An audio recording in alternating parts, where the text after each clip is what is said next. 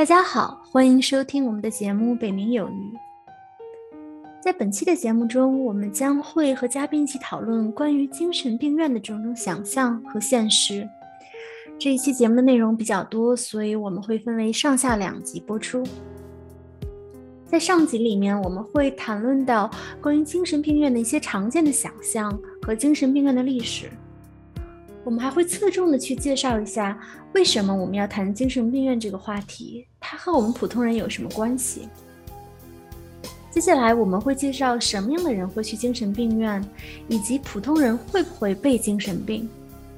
在我们的下集中，我们会谈到在精神科住院的体验，以及两位主播在精神科看到病人的真实情况。我们还会讨论什么情况下才会出院，以及在法庭观察到的关于出院的判决。最后，我们会在下集中讨论一些关于精神病院的争议，以及当代精神病院的现状。欢迎大家的收听。Hello，大家好，我是卡奇，是一名在美国职业的临床心理学家。大家好，我是昭昭，也是一名在美国职业的临床心理学家。我们是一档从心理学角度观察内心经验与周围世界的节目。在这里，你可能会听到我们与嘉宾观点的分享和碰撞。我们也会分享一些临床心理学工作的经验，或者关于心理学研究的讨论。我们欢迎大家和我们一起去审视内心的世界，也一起探索逍遥游的可能性。我们相信多元化的观点碰撞与跨专业的互动可以产生更加有趣的对话。所以每一期呢，我们会请一位嘉宾和我们一起聊天。呃，我们的嘉宾往往是没有任何心理学背景，但却对心理学感兴趣的朋友。啊，偶尔呢，也可能是我们的专家或者同行都有可能过来跟我们一起坐下聊天儿。啊，那本期呢，我们请来了那人和我们一起聊一聊这次的话题：精神病院里面是什么样的？那人要不要跟大家介绍一下自己？Hello，大家好，我是那人，目前是在美国这边读金融学硕士的一名学生。呃，我个人对心理学也特别感兴趣，非常荣幸今天，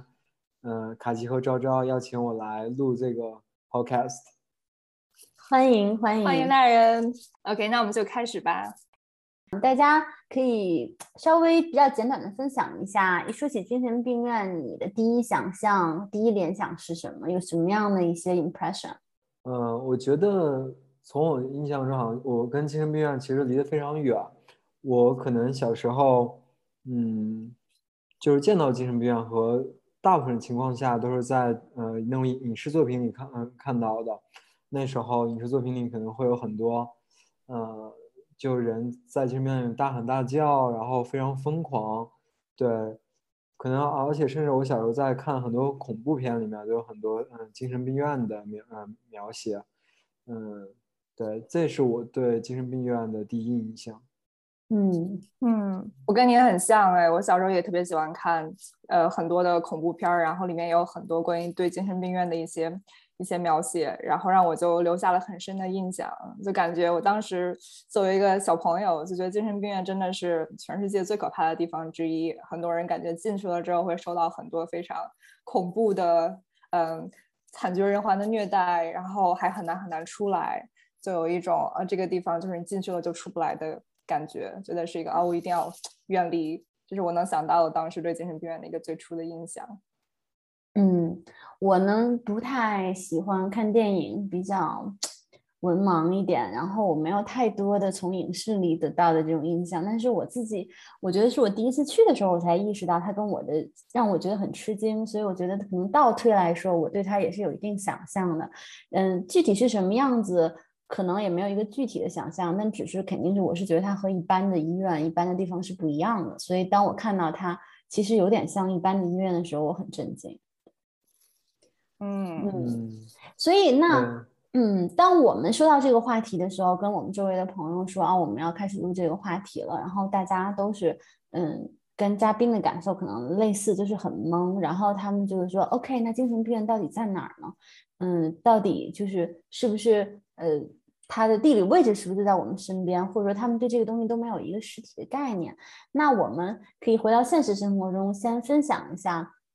我们对精神病院到底知道的，就是在现实中，嗯，有多少？那想问一下，那人，你知道在美国精神病院在哪儿吗？嗯，我不知道精神病院是不是在那种大呃比较大型的综合医院里呃里面呢？哎，你这个猜测还挺还挺准确的。我以为你会说比较会在大山里啊，或者是什么荒郊野外片里演的那样。嗯，那你你知道，如果你想一个人想去精神病院，他该怎么去吗？我嗯，虽然我没有去过，我没有去过精神病院。哎呀，不过我目前想象可能是，如果我精神方面出现一些问题，我会找我的家庭医生。然后 primary care，当我跟他聊，然后他会给我一个 referral，然后拿这个 referral，然后再去找精神科的医生再聊一下。哦。如果觉得我呃情况很严重，然后他就把我送到精神病院。哦。看来你对，看来你的想象还是其实比较基。基于你对美国医疗系统的理解，就是这边首先是一个家庭医生制，你还要先找家庭医生，然后他给你转到专科。就像你比如说有胃病，家庭医生给你给你转介 refer 到肠胃科医生，或者你有什么心脏问题，给你找心内科的医生这样子。所以你就是其实把精神科也看成了这样的一个一个专科，只是精神科医生可能会觉得如果你很严重，会直接给你送到这个精神病院里。那我觉得你这个想象其实还是非常非常专业的一种想象了，但但我跟你说，如果 如果是这样的话，那你基本上肯定会失望的，因为家庭医生在美国真的非常的难约，就是。你你可能打了电话之后，他说哦我要几周之后，甚至几个月之后才有空，那那个时候如果你有一个精神危机的话，你是等不了那么长时间的，嗯，对，所以这个我们也可以之后也可以讲一下，就是到底是怎么怎么怎么进到精神病院的这个流程。所以一般可能家庭医生给你转过去的，可能会给你转到精神科的门诊，相当或者一些心理门诊。也就是说，我们可以去那儿，比如说做一些心理治疗，或者精神科的一些问诊，就像你去皮肤科或者心内科一样的去看一下。但是并不是精神科的住院部。在这里，我们讲精神病院，其实它也是一个非常笼统的概念了。在美国这边，精神病院其实有专门的精神病院，也有像那人说的普通医院里面的精神科。然后精神科一般也分好几好几类，有的时候是有精神科的急诊，那这里面接待都是精神科的一些急性的问题，比如说呃急性的一些自杀的冲动啊，或者说嗯一些急性的一些，比如说精神精神分裂症的一些症状会危害到他的生命啊等等。然后还有精神病院的另外一部分是我们刚才说门诊，就是它可以治疗各种心理的问题，也可以开药。嗯，但是我们今天主要谈的呢，还是想谈的是精神科的住院部，因为这个是和我们可能在想象中想象精神病院是比较相似的，是一个可能可以强制人们住进去的一个地方。所以，我们今天讲到精神病院，主要是指代是精神科的住院部，但可能也会偶尔包含其他的，比如说急诊或者门诊这些情况。嗯，呃，我有一个嗯问题，就是从一个普通人角度，那我想问一下，就是精神病院，嗯，和我们普通人有什么关系呢？这也是我，嗯，就是。今天聊这个话题的时候，为什么刚才赵昭说我们俩都是一脸兴奋哈？就是对我来说，我觉得就是我小时候的那个固有的印象吧，对于精神病院的一个不了解，觉得精神病院很恐怖这样的一个印象。后来长大了，然后学了心理学，已经开始工作了，发现周围还是有很多的人会有这样的印象。嗯，包括你现在看到很多的影视剧里面，他也会有的时候会为了故意夸张那个情节，他会把精神病院弄成一个。还是非常恐怖的地方，好像比如说就在一个禁闭的岛上啊，然后又非常的上去了就很难下来，然后周围的人大家都是凶神恶煞的，然后还是会遭到很多非常不好的嗯对待，就是还是对嗯精神病院感觉大家普通人会有很多的不了解，很多的误解，然后也有很多人他可能想要知道这个到底是一个什么样的，但他又不知道从哪里去了解。所以我觉得这是我今天为什么对这个话题非常的感兴趣，也是很很兴奋，想跟大家讨论一下的地方。嗯，卡奇是一个充满着正能量和那个，嗯，对公众的爱的一个 一个心理学家。呃，我觉得我我我个人是我从小到大都对可能社会觉得是异类或者说边缘或异端这些群体，我是特别感兴趣。就是越我觉得越边缘，可能对我来说我越感兴趣，就很喜欢和这些人去聊天，或者说去了解他们的一种心理吧。因为我就是，我就是觉得人是一个特别神奇的一个东一个东西，呃，就是不同的人的 想法可以非常不同，然后境遇也会非常不同，所以我就总是非常想靠近这些，嗯，很边缘的群体，或者说看似很边缘的人，然后去理解他的背后的情况。那精神病院在我看来是一个集这些形式的人。于放在一起的这样的一个场所，所以自然对我来说是一个非常充满，我觉得是一个非常充满吸引力的地方。这也是为什么我们之前就可以滔滔不绝的一直讲一直讲，嗯，但是但是这可能是我一个个人的一个 passion 吧。不知道嘉嘉宾有没有分享我们这样的一种兴趣？其实我感觉我对精神病院可能没有你那么 passion，但是也有好奇在里面，就是。比如说精神病院是哎是怎么就像你刚才说的，是怎么进精神病院的呢？以及精神病院里面到底是什么样子呢？嗯，对，有很多类似的好奇在里面。那我们就带着这种好奇，好好的展开聊一聊一下精神病院里面到底是什么样的，然后也希望能给大家带来一些多一些了解吧。嗯嗯。那我觉得，在我们开始去讲现在的我们的这个精神病院的体系到底是什么样的之前，我想先把时间往回拉一下，拉到呃，可能几百年前吧。从最早的这个精神病院，想给大家简单的介绍一下关于精神病院的历史。然后现在历史上有记载的最早的精神病院呢，是叫做贝德拉姆皇家医院，是在英国的伦敦，它是一二四七年由教堂资助建立的。那个时候还不叫做 psychiatric，就是精神病院，它更多的嗯这种类似的地方，包括之后的逐渐建立起来的，都是叫做 asylum，就是我们现在翻译过来像是收容所一样的地方。嗯，那很多的人被送到这些 asylum 这些收容所里面，主要的原因呢，是因为他们嗯就是 not wanted and doesn't cope well，就是因为他们不是那种嗯能够被社会或者他们的家庭。接纳的，呃，不被理解的，或者他们生活有很多的困境，他们没有办法很好的去应对，嗯，产生了一些精神的问题，或者是没有办法跟别的人建立好很好的连接，那很多的人就因为各种各样的原因，可能会被他们的家人抛弃，然后被送进这些 asylum 避难所里面。那那个时候也完全没有任何的精神病学方面的嗯研究，所以大家对这块是非常的不了解的。然后也没有很多的医生或者护士，嗯，能够给真正有精神病的人去提供一些帮助，还有他们嗯可能应该得到了一些相对人道的那种待遇吧。嗯，然后在美国的话是大概十八世纪的时候，美国不是建国嘛？然后那个时候是在宾州建立了第一家。呃，私人医院，然后那个时候呢，美国的医疗也是在嗯，算是发展的比较快吧。然后当时就有很多的医生也好，或者是嗯一些精神病人他们的家人也好，他们就呼吁说，应该给这些人更人道一些的嗯待遇，嗯，因为当时如果是你要是有精神的问题的话，其实也是有很多的上流阶层的人，他们才能够享有相对好一些的嗯这种医疗的资源。还是有很多的人，他们是完全没有办法去得到，嗯，相应的那个那个资源的，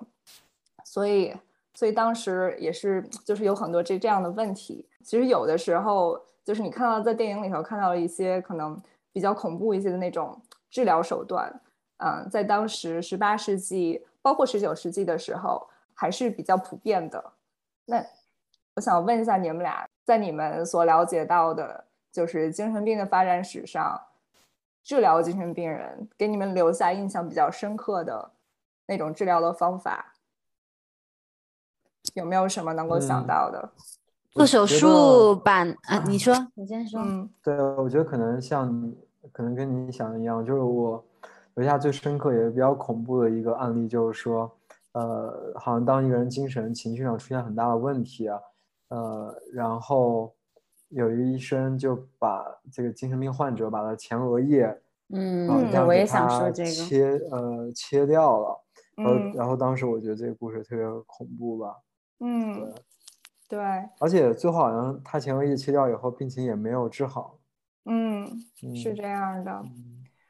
你觉得这个是虚构的，电影里面虚构的，还是真实存在的？呃，对，因为是我上那个 Psycho One One，就是心理啊学的一门入门课上的，应该是嗯。真呃真真实的，对。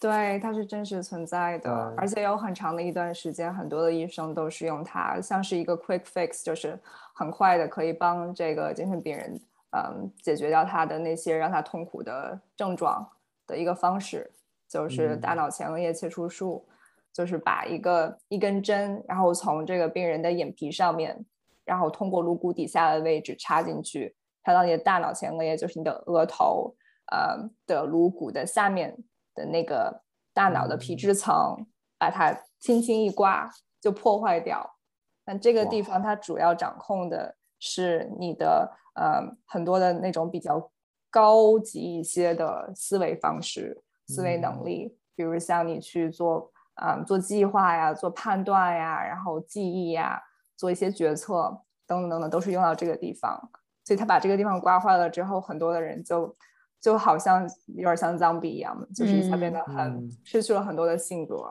很多的情感感知的能力，所以看上去好像是好了，但是他这个人人格的部分也失去了很多。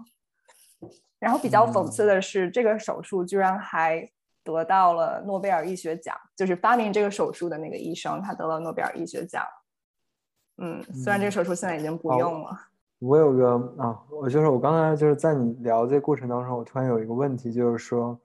那是不是就是呃，当时做这个手术那个时期，就是大家其实对精神病院都对精神病很不了解，也没有精神病院这个完善的设施来呃给予那些就是需要被帮助的人们，然后所以像那些人，因为他他是不得不做这些手术，他肯定是。我猜测他肯定是精神病就很严重了，所以他不得不做这个手术。然后他他们觉得这种嗯 quick fix，嗯对，对，一嗯方面是这样吧，我觉得另外一方面也嗯是因为当时被送进嗯这些精神病院的人也是非常的多，因为整个儿就是精神病嗯精神病学方面还没有说一个很系统的，像我们现在有的一个叫做 DSM，就是就是精神病的统计与诊断手册，还是一个比较系统的，可以把人的各种各样的嗯精神问题分类、诊断，包括治疗的方法，很详细的写出来。当时是没有的，所以各种各样的人不知道因为什么样的原因都被送进来了。他有那种人满为患的这样一个问题，所以他可能会更想要去找到一些这样赶快解决问题的方法，好把人赶紧就送出去。对我觉得可能在我印象中，我觉得精神病院并不都是精神病吧，因为精神病通过我来在美国上一些心理学方面的课呀，然后我觉得精神病也分为很多种，然后精神病是很严重的，或者说不严重的等等这些，就是并不是说我觉得当每个人心里有问题都要住进嗯精神病院里面。嗯，就是你回答的问题其实是说是不是有精神病就要去精神病院这个问题。其实精神病这个词呢也是比较带有贬义的，大家都用来骂人啊或者什么。但实际上我们在这里提它呢，是一般就是泛指一些比较广泛的精神障碍。那这精神障碍，我查了一下中国的这个精神卫生法，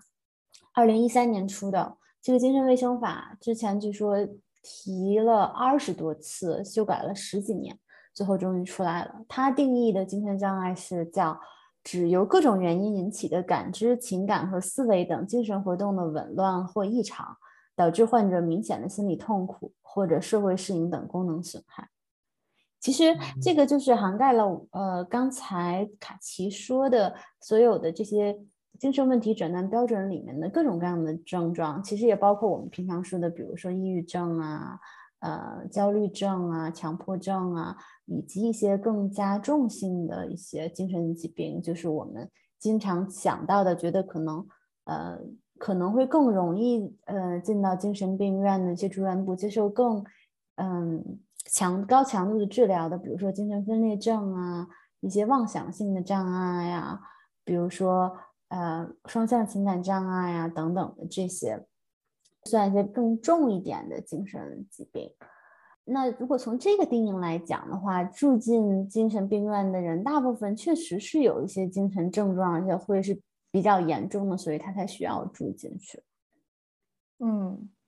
也有一些，我就补充一句，也有一些是会比较更，呃，有一些更特殊的，或者是更 specific 的一些的原因，他可能会进到一个更专门性的一个一个精神病机构，呃，比如说其中一个。标准，你进精神病院一个标准是你伤害到了自己嘛？那有些人他可能，比如说有进食障碍，他有那个厌食症，那他很长的时间不吃东西，他的体重已经到了一个非常危险的呃一个值了的话，那这个时候如果他的医生或者他的家人非常担心他的安危，呃，也可以把他送到医院，然后由医医院来确确诊他是呃有一个要。急性的伤害自己的这样的一个冲动，那这个时候可能会把它放到送到精神病院。那如果这时候确诊是有那个进食障碍这个问题是主要的话，可能会把它送到更专门的、专门治疗进食障碍或者是厌食症的这样的一个机构。那它算不算一个 精神病院？它可能跟精神病还不太一样，它是一个也是你得强制可能要在里面住一些时间。然后能能够保证你自己的安全，能够开始，比如说进食了，我能够维持一个最基本的一个生存状态，然后要过一段时间要稳定了之后，我才可以出来。也有像这样的一些更专门一些的，嗯，或者是戒酒戒毒的。对，这种我觉得都算是 psychiatric unit 吧，就是说都有一些这个东西，或者是普通的，就像你说的，比如精神障碍，你不仅需要精神方面的一些。一些救助还需要一些身体方面，比如说营养啊这些东西监控，所以可能是一个合作。但是我觉得区分这些和普通的一个科室的区别是说，这些病人他是真的是二十四小时看护，比如说如果他有要自杀的情况的话，会有人一直跟着他们，他们的人身自由确实我觉得也是确实被剥夺的更多的，相比其他的病住院的病人。哎，呃，那我非常好奇，就是说。如果是嗯，如果一个人得抑郁症的话，他会进精神病院吗？好问题。抑郁症的话，其实他还呃，真有可能会住院，因为抑郁症它是会分为不同的严重程度嘛，就是它会分为轻度的、中度的，还有重度的。那被诊断为重度抑郁症的其中的一项，就是这个人可能会有自残，或者是就是伤害自己，或者有自杀的行为。那如果这个人已经呃抑郁的程度严重到了，他已经很难去保证我自己的安全，想要伤害自己的话，那他是有可能自愿住院，或者是被或者非非自愿住院，就是比如说被家人或者警察，嗯，为了确保他的安全带到精神病院，嗯，入院。要是冒充我有精神疾病，我能不能混进去？就是我不知道你们有没有在生活中被问到这个问题。嗯，我记得我们上课好像第一节课大家就读的是，呃，七十年代的一个论文，就是应该是一个心理学家，然后他纠结了几个人吧，然后就是编造了一些 profile，然后比如说说了一些自杀的症状等等，然后就混进去了，然后之后出不来，还把它写成了一个 research report 发到论文里了。哦，我你说起那个啊，普通人冒充精神病人进精神病院那个问题，然后我想到了，原来我看一部电影叫《飞跃疯人院》，嗯，不知道你们有没有看过嗯这部嗯嗯电影？就我印象中，这部电影也是一个人，他精神比较呃正常，就比较健康，但是被强行送到精神病院里了。然后他进去以后，就看到精神病院里面各种各样的一种。呃，可以说惨惨状吧，就觉得里面的人他他的生活没有得到基本的保障。不知道你们就从一个呃心理学家怎么看待这部电影呢？嗯，你说这部电影我印象特别深刻，也是一个很经典的电影。然后那个主人公的最后的结局，我记得就是你之前提到过的那个大脑的前额叶切除术，他就被做了那个手术嘛。然后后来就是长期的待在了那个精神病院里，就是一个比较悲伤的一个一个结局。嗯，其实，在呃现实生活中啊，尤其是现在，你要说我能不能混进去，其实可能答案是是可以的，因为一个是对你进行一个评估，还有就是从会从你的个人的利益去考虑，对你来说现在什么样的治疗是最好的。那我如果是完全没有任何的问题，我就混进去了。那我要维持一个高强度的，每天跟医生说，啊，我就是现在特别的不好，然后我就是要待在这里，也是非常的难的。因为每天会有很多很多的人去评估你现在的健康状况，然后你的安全状况等等。而且很多的人，就像我一开始之前说的，他们，嗯，你从进来那一刻，所有的团队。都是在为你如何能够更好的、快速的出院，在做着一个计划、一个准备，所以你要在里面找很难出来，其实是一个比较比较难做到的。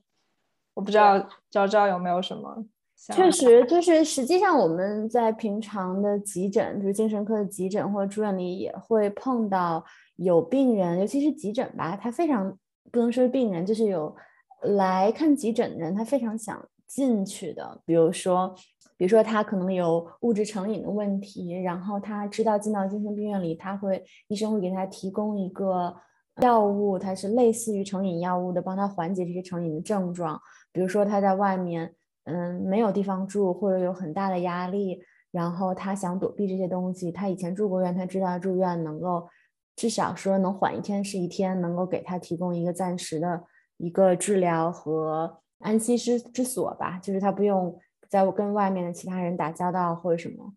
但是这种人往往是会住不进来的，因为医生其实他有一些方法可以辨判别出你的这些症状到底是真的是非常真实的、真诚的，还是说你想要去混进去的。所以其实很多病人他。就是他虽然知道可能你是在，比如说我们是在测量安全或者是伤人，但是你可能还是没有办法非常准确的说到那个我们需要的那个度，而不是特别夸张或者是那个度是不够的。但我觉得我不知道像我们，比如说作为临床心理学家，如果我们想混进去，能不能混进去？但是我之前做过一些人格测量，就算是我知道这些。东西是测什么的，还是很难能够测做到呢？因为这些测量，还有像我们呃收治住院的时候做的这些 interview，它都是有一点测谎的。而且很多医院的病床真的很紧缺，就 是大家都是在为了能够让真正需要得到帮助的人得到帮助这个出发点在工作。我觉得不得不加一点，就是有有的时候好像就是在这种评测上，因为语言还有文化的差异性也会是一个因素嘛，所以就会导致有时候会看到一些帖子，比如说中国留学生，嗯，在美国，然后其实他并没有嗯那种很急性的自杀或者自残的念头，但是却被医生评定为了呃是符合住院标准的，然后就莫名其妙的住了个院。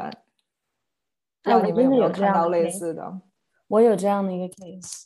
呃，这个 case 是出院以后到我这儿来，出院以后，因为他必须要求他去一个心理治疗的门诊，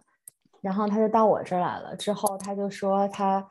是刚来到这边，刚来到美国，然后觉得压力很大，之后嗯，可能就是也找不到人能够听他说话，于是他有一次就走到一个。医院的一个急诊里面，就是说我现在其实压力挺大的，压力挺大的，想要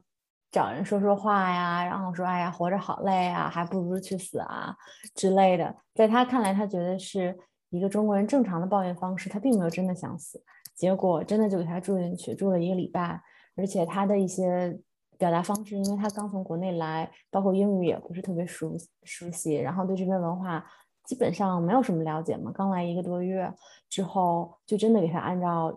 呃抑郁症想自杀这个方向治，吃了好多药，最后莫名其妙的出院了。之后真的是让我这个病人整个就是，我觉得对他来说就是一个巨大的创伤。这个也让我觉得，虽然现在精神病院的这些制度是有已经比以前有了很多完善，有很多的改革，但是对于跨文化的这些。这些病人的处理，在有些地方还是会差很远的。包括就是住院的时候，是不是会考虑到这些不同文化下面不同的表达？哎，那就是我感觉普通人是不是有时候也会是会呃被精神病？就像你刚才说的那个例呃例子，一个中中国呃留学生，他在美国，因为美国精神病院对呃中国文化或者说他中国文化了解的没有那么多，然后所以他又被精神病了。那我看，比如说前段时间有个新闻，那个小甜甜布兰妮。也是被他呃被他父亲送到精神病院关了呃好好多年，现在才出来。对，就是不是在生活中这种被精神病或者说被家人强制送到精神病院这种 case 其实非常多呀。感觉在国内，尤其是那个精神卫生法出来之前，就说一二一三年之前，这种案例特别多。我在网上查到，就是有很多例，至少是上了法庭的，要去打的官司，就是比如说，不知道大家有没有听过邹怡君案，就是也是他是被家人强制送到精神病院，然后出不来。就是比如说，如果你跟家人关系很不好，然后家人可能有一些手段，就能把一个可能是没有问题的人送到精神病院，那这个人肯定会很反抗。然后肯定会显示出来对家人的一种一种仇视，那么这些又可能会被进一步用于哦，那你这个人可能是有各种各样的这种心理问题，然后留在那儿。所以这个在国内以前其实还是挺普遍的，就是如果没有周围人没有人为你去伸张正义，你所有家人都觉得你有问题，给你送进去了，你可能真的很难出来。小甜小甜甜布兰妮的那个案子，我还挺感兴趣的。然后我也没有说完整的看完所有的报道吧，但我觉得里面就很有意思的一点，就是他作为一个成年人，但是他的爸爸却能够得到他的监护权。然后作为他的监护人，布兰妮的监护人说，布兰妮他是有精神上的比较严重的问题，然后不能做出一个嗯。作为正常人能够拥有的判断能力，然后以这个为原因把他送进去了。我觉得这点很蹊跷，就是那个诊断布兰妮的他的那个主治医生不知道是经过了怎样的一系列的评估，然后判定布兰妮需要一个监护人作为一个成年人，然后让他爸爸能够为他做这些决定。对，这个让我想起了像在儿童的这些儿童精神病院的这些科室啊。因为我在我没有在儿童的这个 unit 做过，但我在急诊的时候会碰到一些，比如说父母把孩子送进来，然后看他们是不是需要住院。那这个孩子是不是住院，其实并不是完全能由父母决定的，对吧？就是比如我们做完评估，觉得他的症状是怎么样的。然后再通过跟父母了解之后，决定是不是住院。所以你说的这个，我觉得挺有意思的。就是那肯定还是说有中间有专业人士的参与，有专业人士的独立判断，觉得他可以进去。就反正这个例子就挺让人觉得挺困惑的。嗯，哎，那就我想问，就是说，如果是否一个人能进精神病院的话，我觉得听完你们聊，我觉得是不是有两点判断？第一点就是说，如果像小田布兰妮，或者说一个小孩子，他没有一个独立，呃，当然小田布兰妮的例子我没有那么了解，就是说，是不是当医生精神科的医生认为这个人他没有嗯独立的一个判断能力的时候，呃，这时候从医生角度讲是他可以把这个人送到精神病院的，或者说他这个人的呃监护人是也可以把他送到精神病院的，就是那这两类人是不是在？嗯，国内和国外他的权呃权重比例是不一样的，因为我我我听了很多，就是说在国内那种把小孩子送进精神病院呀，或者说把家里人送进精神病院，但是我觉得像国内这种例子，是不是他精神科的医生在里面，他的话语权是没有那么高的呢？因为我觉得会不会有很多，就像那种。就哪怕没有他没有精神病，或或者说他只是简单抑郁症，但是他跟他跟家里人或者说他跟他的监护人关系特别不好，所以呢，那他监护人就想把他送进送进精神病院去。那这时候我是一个比较有道德感的医生的话，那肯定不想让人这个人住进精神病院，因为他知道一旦这个人住进精神病院以后，对他意味着什么？那如果，嗯，那如果这个精神科的医生他道德感没有那么强，或者说整个就是入精神病院这套制度没有那么呃清晰的话，就会不会像那种被精神病的例子就比较多呢？嗯，你说这种现象确实是存在的。嗯，你说的时候让我就想到了另一个我本来就是想讲一下的一个一个国内的一个 case 一个案例，就是豫章书院的那个例子。嗯，可能听众有些人已经了解了那个事件，嗯，但我觉得还是可以给不太了解的人可以简单的讲一下豫章书院是一个怎么样的一个事件。他就是，嗯，当时是二零一三年，在那个中国的江西省南昌市成立的这么一个一个书院，然后专门就是用来接收和管教那种所谓行行为很叛逆啊，然后有网瘾呀，或者，嗯，成天玩游戏，然后也不太去接触社会那种父母眼中的所谓的问题的孩子，专门为这些人设立的这样一个书院。然后呢，它的那个广告大部分就打向父母。就是说，你的这个孩子要是有这些问题的话，你可以把孩子送到我们这个学校来，然后我们帮你去治疗，啊，孩子的这些问题。他后来就有很多进去了之后出来的孩子，他们就举报这个书院，说他们里面存在了非常非常多的问题。简单的说一些吧，就是后来曝光的，呃，首先。他是怎么入院的？他不是像我们刚才说的那样有任何的正规的入院流程，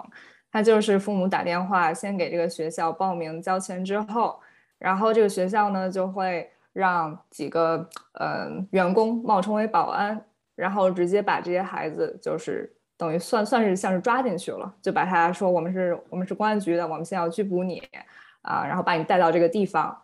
然后就把这些孩子就带进去了，严格的军事化的。每一天的生活就是要背那些孔子的一些礼仪上的东西啊，或者一些国学的那种文章。呃，到了晚上的时候，那个老师会考，让他们去背。如果背不下来的话，就会拿戒尺，嗯，还有一个叫做龙鞭的东西，嗯，会打他们。对，这个龙鞭呢，就是有学生说他是用那种钢筋，就非常非常硬的材料，用来虐待这些学生。然后也有人曝光了，就是那种被虐待之后。的那种子青的那个部位、身体的部位的照片，然后他们给家长打电话的时候，也会有人在旁边听着，就是你不可以讲任何的这个学校的不好，要不然的话，打完了电话之后还是会继续的，就受到处罚、受到虐待，所以很多的家长是不了解这个里面的情况的。这些事情曝光了之后，也是过了一段时间了，过了大概有嗯四年的时间吧。一七年底的时候，这个学校因为曝光的比较多，然后受到很多关注，嗯，然后那个时候申请了停办。大概是二零二零年七月，这个学校的那个创始人吴军豹，他是被法院认定构成了非法拘禁罪，然后判了有期徒刑两年零十个月。但是比较讽刺的是，今年二零二一年的一月，这个。城市南昌市的中级人民法院以事实不清为理由驳回了这个判决，所以现在要重审。对，现在是这个事件在的地方，里面有很多的受害人，这段时间就是不断的在发生，也是非常艰难的一个过程吧。不仅是他们自己要面对自己的那个心理的创伤，还有就是，嗯，很多人不太受到社会上的支持，会比较难。他们也有人想要告这个学校，然后告吴军包，但是中间都会受到很多的阻力。对，就这是一个，就是想拿出来单讲一下的一个一个事件，就是因为你刚才说到那个被精神病，然后非自愿的住院，也会有这样比较极端的事情。对，当然社会上的曝光越多，是对我们是越有帮助的，让我们就更多去了解这些不合法、不合理存在的机构，是有必要让更多人看到。然后揭开他们的这些行为，嗯，那个感觉就像一个民办集中营一样的感觉。对对对，真的是书院，我觉得这个名字真的是极度讽刺。包括包括你说，当你说说这个非强非自愿的时候，我觉得这里面也有一个张力，就是说他是父母自愿的，不然这些孩子没有办法送进去。然后这个地方相当于几乎是一个打手的一个身份，就是父母送进去，孩子是。不同意的，但是我直接就是把你抓进去，相当于一个一个一个拘留所的一个感觉，我都感觉他不应该被归在甚至是精神病院的这个类下面，可以是不是和派出所、拘留所这种类型可能都更相符一点？但是确实是打着这种治疗的旗号，打着一种改变的一种旗号。嗯，对，没错。但他们治疗的也没有任何的，就是科学的手法去治疗。他们里面还提到说用什么森田疗法，就是把这个人去隔离，让他去去禁闭、静心的陶冶自己，就是关在那个所谓的小黑屋里面。但根本就正人人家正儿八经的那个治疗方法根本就不是这个样子的。对，嗯，包括后来也有很多的那个呃人会为这件事件去发声嘛。像我之前看到一些流行文化里面的，比如说，呃，有些说唱歌手，像是圣代，不知道你们有没有听听过他的歌。然后他在一个节目上就写了一首藏头诗一样的歌，叫做《狱呃书院来信》，就是用非常细节的描写讲了一下呃豫章书院里面的一些情况。然后还有另外一个歌手叫杨和苏，他写了一首叫呃《欲盖弥彰》。也是，就是通过 rap 的方式，然后很很具象化的写了一些当时这些受害者在里面的那些遭遇。嗯对我觉得有这样的作品挺好的。嗯，对我听了那个书院来信，我觉得蛮震撼的，就是无法去表达，但又想表达的这样的一种张力在里面，以及爸爸妈妈送你进来，但你要向他们去求助的那种，我觉得把那种孩子的那种，嗯。那种无力感吧，那种绝望反映的特别真实。对对，因为他们当时有一个环节，他是在比赛的时候，就是临场用了八个小时创作写出来的。然后他的那个环节是说，你要写一个类似于一封无法寄出的家书这样的一个主题。然后圣诞这个歌手就想到了豫章书院这个事件，于是他就写了一首藏头诗。就是他的每一句的歌词，好像都在写这个孩子在讲他来到了这个书院，嗯，其实过得还挺好的什么的，就是来表达那种我在这些人的监控下去写，我没有办法写出来他真实的情况，但是最后写出来是一首藏头诗，然后每一句话的第一个字连起来是类似于爸爸妈妈快来救我，我在这边快待不下去了的，传达出这样的一个信息，就特别的震撼。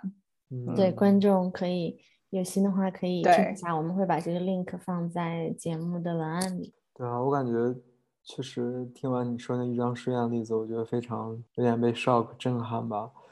嗯，我觉得好像在一些地方，就是当一个人被安上精神病这个帽子以后，他他的权利好像就没有了，就他自然而然是被别人监护的。OK，那这个监护人也是可以给你把你送到精神病院。或者说不只是精神病院，而是送到一些这种类似民办的拘留所的，就一旦被扣被扣上精神病这个帽子。其实你说的这个点就涉及到对精神病院的一个争议，主要就是因为它有一种强制剥夺人身自由的一个权利，所以这个权利其实呃就是一个权力机构的一种感觉了，对吧？就像是。我们真正能够剥夺人身权利的机构没有几个，比如监狱是一个，对吧？拘留所可能能够短暂的能够剥夺，其他没有什么几个机构能够剥夺你的人身权利。就像你说的，一下你丧失了这个人的基本权利，你不是想去哪儿去哪儿，不想干嘛干嘛，你不是能跟外界通信就通信。所以这个其实是一个精神病院。这也是为什么，比如说到豫章书院，大家会联想到精神病院等等，因为他们可能分享了一个共同的东西，就是你在那儿，你是被剥夺了一部分东西的。那这个东西到底是真的是必须的，为了治病，为了精神健康必须的，还是说它永远是一种权利，一种我们规训和我们不一样的人的一个方式？这其实是一直是有很多争议的。所以我觉得。会不会就是说，其实进精神病院，就是当你就是如何进精神病院，以及什么样的人可以进精神病院，以及什么样的地方才算一个精神病院，其实是一个一套非常复杂的一套系统，就是不能只是像国内像卡奇刚刚说豫章书院这些例子，不能只是说简单的把孩子送进去。我我感觉我们呃聊了这么久，说什么样人会进精神病院。嗯，也聊了各种各样的嗯精神病院的 case。那我想好很我很好奇，就是精神病院里面是什么样子？嗯。对，好问题。我感觉我们刚才讲了很多，但是好像还没有讲一下一个正规的 精神病院这个机构里面到底应该是一个什么样子的。感觉可以给大家讲一下，给大家去去魅。